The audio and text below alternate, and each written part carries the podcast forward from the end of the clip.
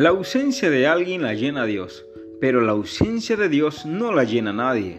Y aconteció que cuando el filisteo se levantó y echó a andar para ir al encuentro de David, David se dio prisa y corrió a la línea de batalla contra el filisteo. Lo dice 1 Samuel 17:48.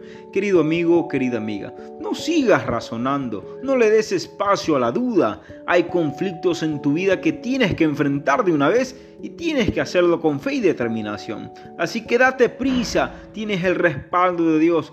No sigas temiendo ni postergando corre a la línea de batalla, enfrenta tus miedos, tus imposibilidades, tus tropiezos. Mientras más tarde en hacerlo, más difícil te parecerá. La estrategia es creer y actuar decididamente. Bendiciones.